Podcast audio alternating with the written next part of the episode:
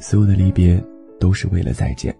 还记得吗？二零一四年年底的约定，Carrie 莫文蔚，不散不见。人们常说不见不散，但是对于莫文蔚而言，人生是不断的再见，不断的道别，在不断的重逢，所以不散是看不见的。这样的观点是以独特的见解去看待这样的一个世界，还是以坚强的个性面对人生的悲欢离合呢？每个人答案或许都不同，但肯定的是可以囊括包括在这句话里面的“不散不见”。这是一张值得回味的专辑，有再见自己，看看时间里的飞人，亲爱的，只带一只行李箱，一切安好，还有不散不见。再见是道别，再见是重遇，再见可以是不用悲伤的，再见可以是义无反顾的，再见是需要勇气的，再见是需要割舍的，再见过去的自己，才能跟全新的自己。再见，不散就不见，离开自己，遇上自己，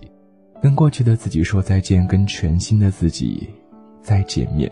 在一四年，莫文蔚发行了这张专辑，那个时候正好是出道二十年，她也从来没有放过任何的长假，所以在那年的九月，他宣布暂别了歌坛，为自己争取了三个月的世界旅行。莫文蔚在旅行当中也不忘心系所有支持他多年的歌迷。先是在出发前举办了突破在线观看人数记录的莫文蔚年代暂别音乐会，紧接着也在旅途当中推出了自己的全新单曲《再见自己》。他希望通过歌曲能够给大家忘记烦恼，把自己暂时丢到充满动感的派对节奏当中，跟着他一起去世界放肆的旅行。能够在生活当中对过往的自己说再见，我想这是需要勇气的。再见，也许意味着就再也见不着了，但是还有一种可能就是下次的再见，然后便是全新的自己。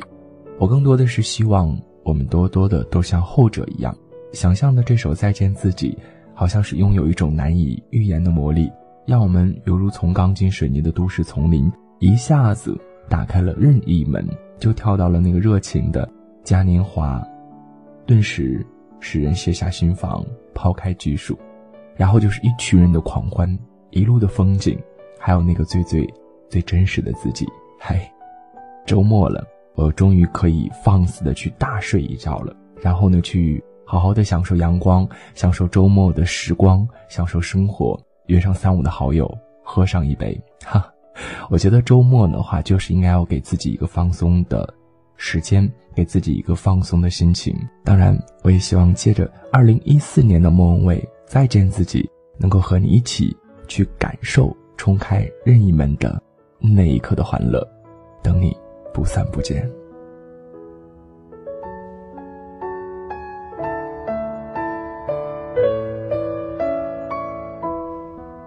主播微信：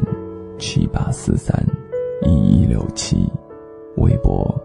DJ 肚子疼，谢谢你找到我。